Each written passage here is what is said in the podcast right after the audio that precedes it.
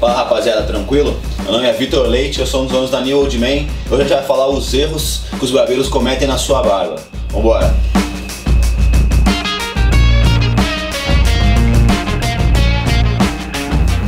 Cara, acho impossível você ter barba e nunca ter passado por aquela situação de reclinar na cadeirinha do barbeiro quando você volta para olhar no espelho você quase está sem barba. Todo mundo que eu conheço já passou por isso, já passei por isso várias vezes, então eu vou falar um pouco sobre isso. É, decidi fazer esse vídeo porque recentemente eu fui no barbeiro e novamente ele tirou muito da minha barba e eu fiquei bem puto. É, normalmente você tem que tomar cuidado quando a sua barba é crespa, do jeito que é a minha, assim.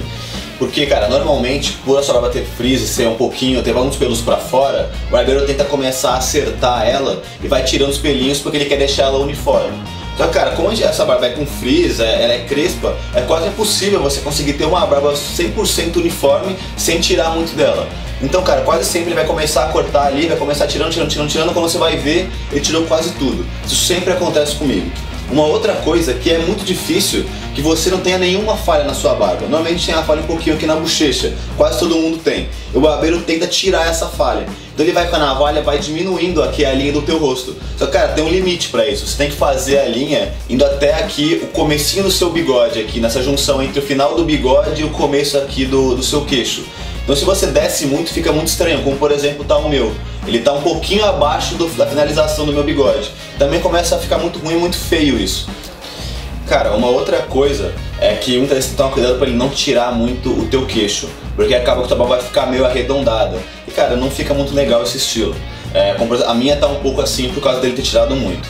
Uma outra coisa, é, define bem o estilo que você quer, deixa a sua barba crescer bastante para você ir no barbeiro e fazer ela, porque com certeza para ele conseguir fazer o estilo, ele vai tirar a da sua barba. Isso acontece comigo direto.